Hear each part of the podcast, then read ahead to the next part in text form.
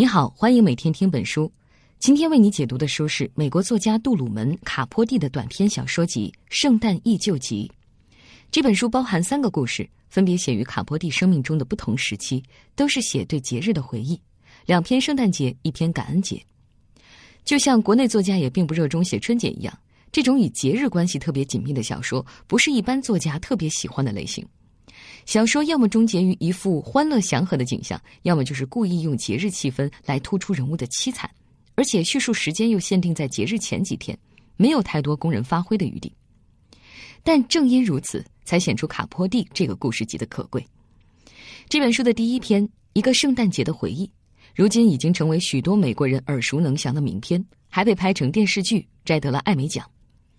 这本节日故事集出版之后，更是成为几代美国人完美的圣诞礼物，至今热销未衰。尽管美国在二战后一共有四位作家获得了诺贝尔文学奖，但在民间真正家喻户晓的作家只有海明威和卡坡蒂。村上春树在读到卡坡蒂的作品后，也曾经深深叹息自己缺乏写作的才能。而卡坡蒂最受公众喜爱的书，除了非虚构写作的典范《冷血》，就是这本《圣诞忆旧集》了。一般我们阅读小说可以抛开作者的身份和经历，因为写出来的作品本身就有自己独特的生命力。可是这本书不一样，作者卡坡蒂的人生实在过于精彩，以至于在另外一个层面上为这本带有自传性质的小书大大增了光。卡坡蒂一九二四年出生于美国南方的新奥尔良，母亲生下他的时候才十六岁。在发现丈夫并不像表面上看起来那么有钱之后，这个漂亮的南方姑娘毅然离婚，把卡坡蒂寄养到阿拉巴马州小镇上的亲戚家，独自去闯纽约了。到卡坡蒂九岁的时候，母亲终于嫁了一个古巴裔的有钱人，又过了几年才把他接到纽约。卡坡蒂这个姓其实来自继父。在纽约，卡坡蒂进入了另外一种人生。他从十七岁在《纽约客》杂志当小工开始，慢慢的和编辑搞好了关系，认识了一些艺术家，也逐渐开始发表小说。而卡坡蒂走上职业生涯巅峰，是因为他对一起谋杀案进行了无比细致的采访，写出了杰作《冷血》。在卡坡蒂的全盛时期，他在纽约的上流社会圈子里可谓无人不知。他在玛丽莲·梦露的家里喝酒，大名鼎鼎的安迪·沃霍尔和他交换裸照。连马龙·白兰度也向他哭诉心事，他大言不惭地说：“我是酒鬼，我是嗑药者，我是同性恋，我是天才。”他没完没了的在各处谈论，嘴上挂着“我我我”，人们还纷纷叫好鼓掌。可是他后来抑郁成疾。记者问他在人生中，爱是不是意味着一切？他答道：“是啊，问题是你得一直找他，没完没了的找。”卡坡蒂一生都在名利场中翻滚，人们也早早给他盖棺论定：天赋异禀的神童，跨界的明星，自毁的天才。到了晚年，因为长期的酗酒和吸毒，他的脑容量已经严重萎缩。他去世前的最后一句话是：“是我，我是巴迪，我冷。”随着名利场的聚光灯渐渐离去，已经无力回天的卡坡蒂的这句遗言是什么意思呢？他又为什么自称巴迪呢？卡坡蒂的一生光怪陆离，但再怪异的人也有最单纯的真心。这本《圣诞忆旧集》会给我们答案。第一个故事，一个圣诞节的回忆，写于一九五六年，发表在一本叫《小姐》的时尚杂志上，讲的是七岁的卡坡蒂和他的远房亲戚姨婆苏科小姐正在筹划属于他们两个人的圣诞节。苏科小姐叫他巴迪，也就是 “buddy”，这个词在英文里面有伙伴、兄弟的意思。这个称呼是他们两个人的秘密，只有这个七岁的孩子知道。六十多岁的苏科小姐这样叫他，是因为看到了他，就想起自己童年时的一个叫巴迪的好朋友，而那个巴迪早就死了。用夭折的孩子的名字来称呼眼前的小朋友，诡异的气氛不言自明。苏科小姐从未结婚，也没有在外面工作，在阿拉巴马的这个后来被卡坡蒂厌恶远离的大家族里，她是一个异类。我们在这篇充满温情的小说里发现，他的行为并不与年过六旬的年龄相称。他害羞、善良，像孩子一样天真。从卡波蒂本人最喜欢的作品《草树琴》里，我们也可以看到，苏科小姐在家庭分工里没有明确的职责，大部分人瞧不起她，觉得她心智发育不健全，甚至还有点疯疯癫癫。而卡波蒂呢，他对于那段南方时光的回忆总是与挫折交织在一起。他小小年纪就十分骄傲，出于对学校的憎恶与厌倦，他常常逃学和离家出走。他学不会代数，连字母表都背不完整，学校都认为他低能，建议把他送到某个专门对付坏孩子的特殊学校去。卡坡蒂从小就表露出很强烈的同性恋倾向，她生得漂亮，心思细腻，举手投足都十分讲究。苏科小姐从未考虑到性取向的问题。反而是卡坡蒂偏女性倾向的温柔举止，使他在孤独中获得极大的安慰。他常常用他收集的旧衣服把卡坡蒂打扮成小姑娘，他们俩都很喜欢这个游戏。不过，在这篇圣诞故事里，卡坡蒂没有提到这个细节。出于一个作家的骄傲，他虽然一生都以准出柜的面目示人，在文学上却从未涉及同性恋题材。在小说的开头，十一月底的一个清晨。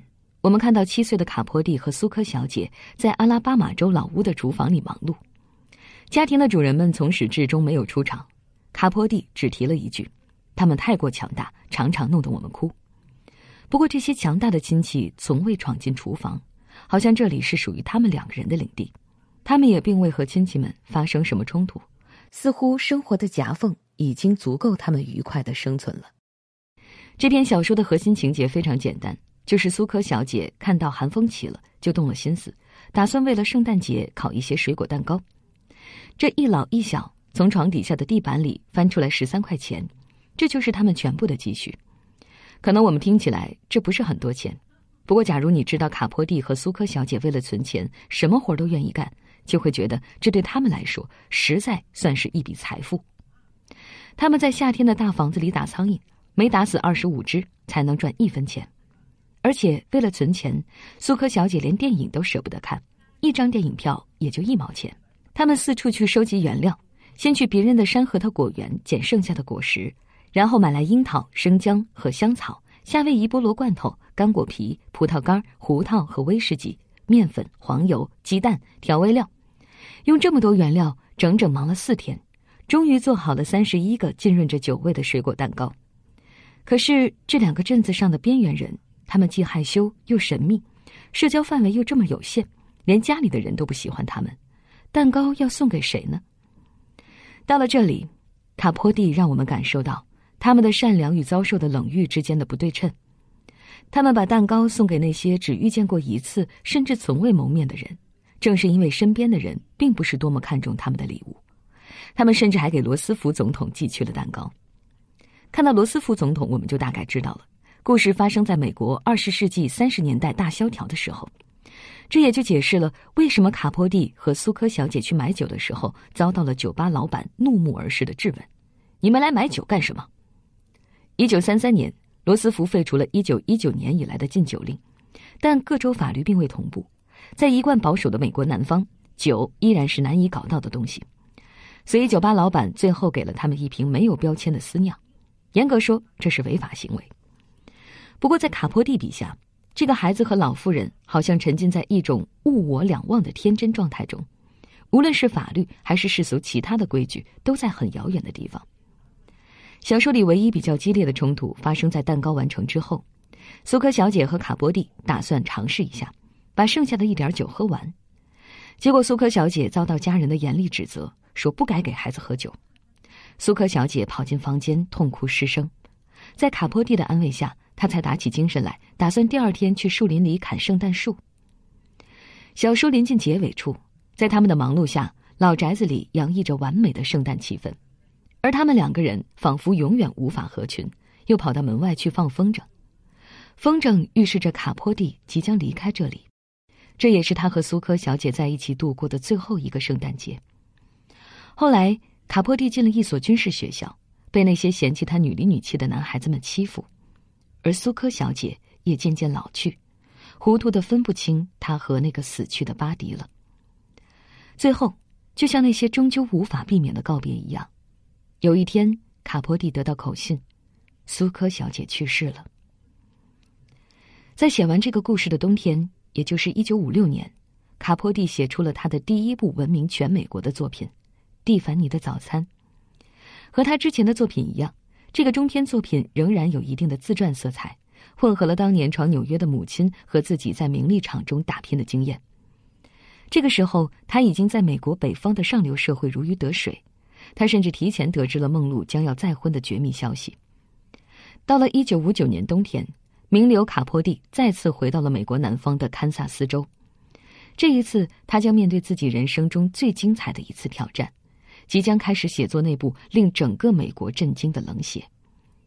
我们不知道卡坡蒂将如何重新整理对南方的记忆，只知道他带上了自己童年时代在阿拉巴马的朋友哈珀里同行。李也是一名作家。他即将在两年后写出《杀死一只知更鸟》，比卡坡蒂更早的进入经典作家行列。卡坡蒂采访了几乎所有与案件相关的人，做了六千多页笔记，终于在一九六六年完成了这部杰作。这本书在《纽约客》杂志分四次连载，并刷新了周销售记录，最终入选二十世纪美国最伟大图书的行列。但是卡坡蒂也元气大伤，陷入了恍惚与颓废之中。他似乎与凶手之一的佩里神交太久，久久不能忘记。在行刑现场，轮到佩里被押上绞刑架时，卡波蒂突然站起来夺门而出。他这样解释自己和凶手的关系，就好像佩里和我在同一个家庭里成长。有一天，他站起来从后门走了出去，而我走的是前门。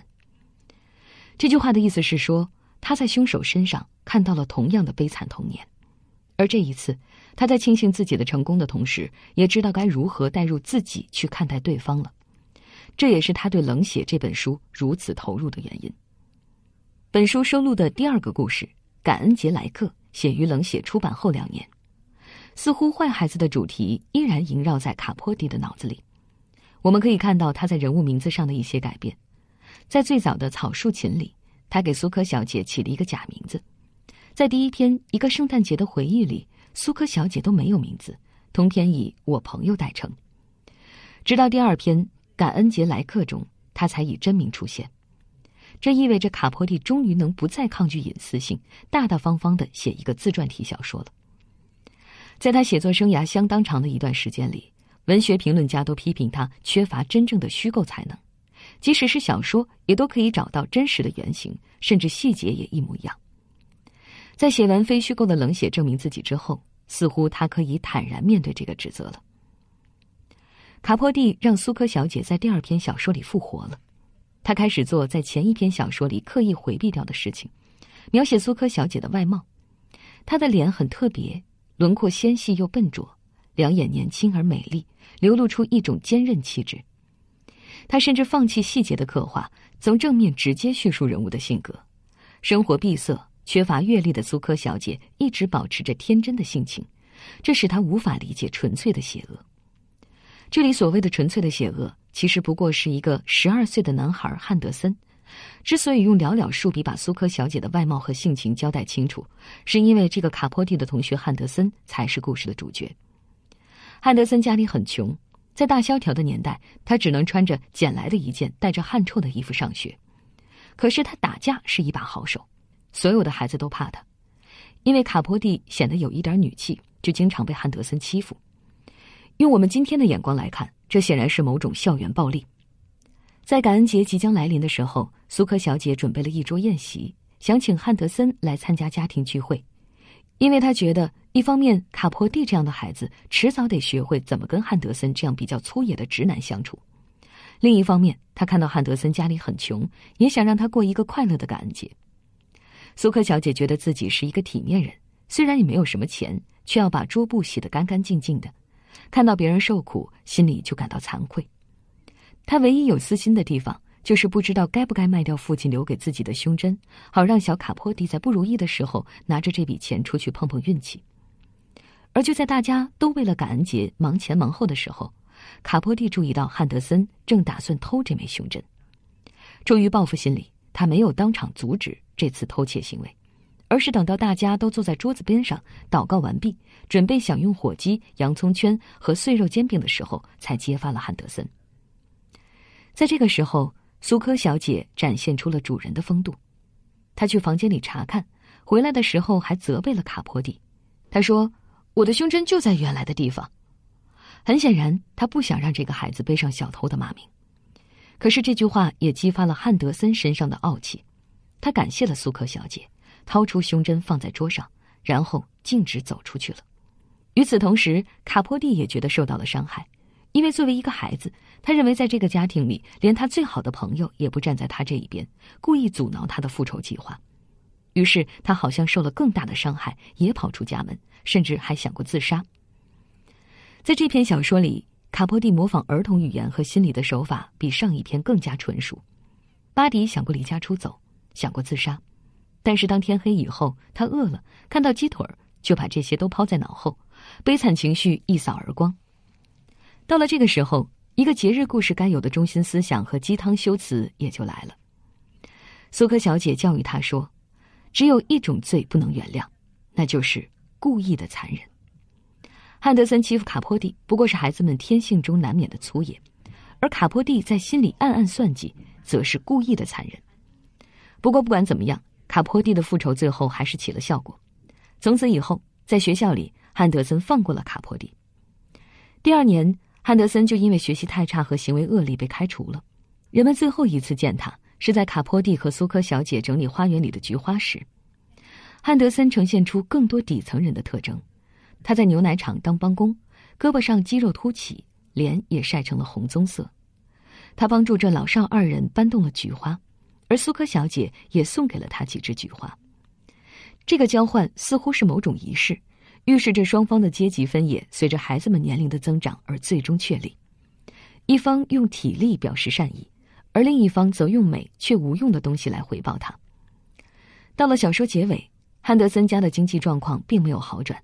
他才十四岁，就得在牛奶厂当帮工，而这个时候，十四岁的卡坡蒂已经写了三年小说了。苏科小姐的话难免让人想到冷血中的故事。什么是故意的残忍呢？凶手迪克和佩里为了抢钱杀害了克拉特先生一家，这当然是残忍。可是为什么佩里要在杀死小男孩前，在他头下面垫上一个枕头，让他看起来好像是睡着了一样呢？正是这一点。吸引了卡坡蒂去了解这个陌生的灵魂。佩里的童年和汉德森极其相似，贫穷，受到冷遇，而且和后者一样，在学校的时候动不动就欺负别的孩子。同时，他敏感的内心使他非常骄傲，最后发展到遇到一点侮辱就想用暴力解决问题。他的成长过程当然和从小就被遗弃的卡坡蒂一样，遭遇到了故意的残忍。可是，如果有人能够像苏科小姐那样用一颗善良的心对待他，也许他人性中的善意就不只是给尸体垫上一个枕头那么简单了。在这个类似读者文摘般从残酷中品味出温暖的故事之后，《圣诞忆旧集》的第三个故事再次回到了圣诞节题材。写作时间是一九八三年，他的生父已经去世两年，五十九岁的卡坡蒂也还有一年可活。也许是意识到自己已经时日无多，他又重新捡起了童年题材。这一次讲的是他幼年时与生父一起度过的一个圣诞节。卡坡蒂与生父的关系并不融洽。当年母亲在纽约结婚之后，十二岁的卡坡蒂曾经给生父写过一封信，信中用成人的口气写道：“大家都叫我杜鲁门·卡坡蒂，如果您以后也这样叫我，我将不胜感激。”后来他成名发财。父亲则穷困潦倒，写信来求资助。卡坡蒂不仅以粗暴的辞令拒绝，还讽刺了一番。在这篇名为《一个圣诞节的故事》里，父亲依然是一个很遥远的形象。父亲富裕的新奥尔良是苏科小姐贫穷的阿拉巴马的对立面。父亲住在有露台的别墅里，开着敞篷车，还有整整一打女朋友。而他在此之前已经结了六次婚，这似乎是个人生赢家。可是却赢不来自己儿子的心。卡坡蒂不喜欢新奥尔良辛辣的食物，也不喜欢和陌生的父亲一起过节。父亲的前妻们除了自己的生母，全都是富有的寡妇，他们老到没有人会愿意和他们结婚。这也解释了为什么卡坡蒂是他唯一的孩子，因为那些女人早已经过了生育年龄了。自己的父亲靠这种方式积累财富，无疑是一件令人羞耻的事。而当他看到圣诞舞会上父亲与比自己年纪大很多的女人拥抱亲吻的时候，羞耻感又加剧了。这个圣诞节令人痛苦的另一个原因，就是六岁的卡坡蒂不得不承认圣诞老人确实不存在。舞会散场后，父亲忙碌的布置圣诞树，把礼物摆得整整齐齐。这一切都被睡不着的卡坡蒂看在眼里。他向父亲要了一架很大的玩具飞机，在实现了这个愿望之后，他就立刻坐上了长途汽车，回到了他眷恋的苏科小姐身边。这次新奥尔良之行给他留下了恶劣的印象，导致他以后再也没有见过生父。他从未向父亲许诺留在他身边，那架玩具飞机也只是载着他的心越来越远离。可是卡坡蒂给这个故事安装了一个温馨的结尾，他悄悄的让我们感受到，表面风光的父亲也是一个需要用酒精麻痹自己痛苦的人，而为了儿子一时的高兴，他也辛苦的摆放了礼物和花了大钱。结尾时，卡坡蒂写道：“父亲在写这篇小说的前一年去世了。”他的保险箱里留着六岁的儿子因为得到了飞机而给他写的明信片。这大概是卡坡蒂对生父说的最温馨的一句话。他没有标点，是这样写的：“嗨，爸爸，希望你过得很好，我也很好。我在学习开飞机，开得很快，马上就可以飞上天了。所以你要睁大眼睛看着。是的，我爱你，巴迪。”一九八三年的卡波蒂还有一年可活。那个时候，他因为酗酒已经有严重的肝病，大脑也已经萎缩。自从冷血之后近二十年，他再也没有写出过一本书。他和童年玩伴《杀死一只知更鸟》的作者哈珀里，在分别写出一部传世经典之后，也彼此疏远。他收集了很长时间材料，准备写出来一本和《追忆似水年华》媲美的作品，可是最后只写出来了一章，并且因为这一章里涉及了太多上流社会的隐私，名流们纷纷与他决裂。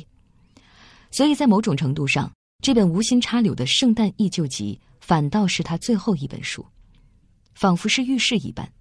这最后一本书的最后两个字是巴迪，而他的最后一句话是：“是我，我是巴迪，我冷。”这最后一个故事回到了他一切记忆的原点，也就是他刚刚记事的六岁。这个结尾仿佛暗示着他已经原谅了那个带给他一生童年阴影的父亲，但是这种原谅是有条件的，他只有在怀念着苏科小姐，在使用巴迪这个只属于他们两个人独有的称呼的时候，才含有这种温情。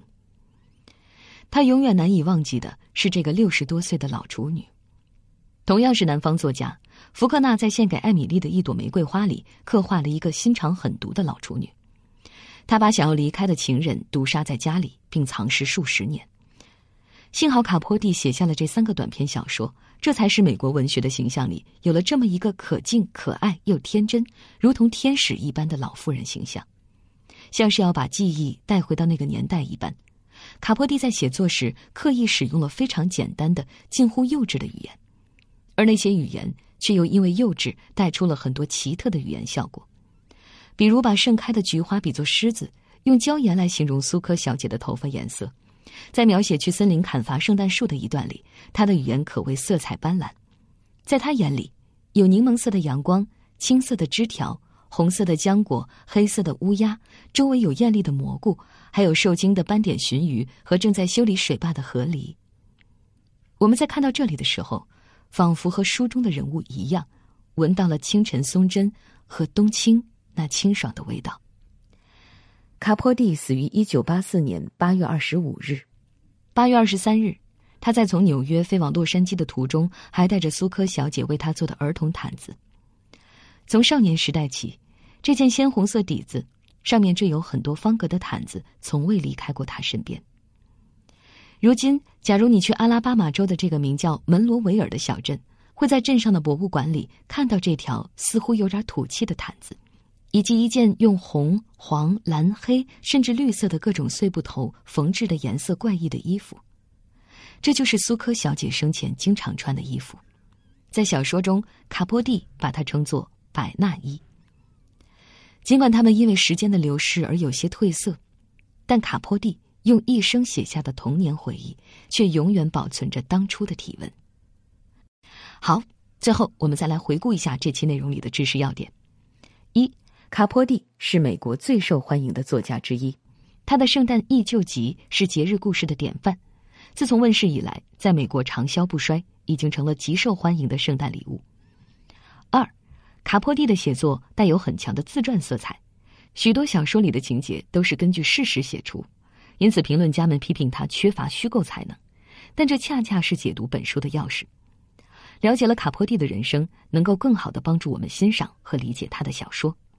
三，苏科小姐不同于一般文学作品中的老妇人，她可敬可爱，又如同孩子一样天真，这是美国文学中很罕见的形象。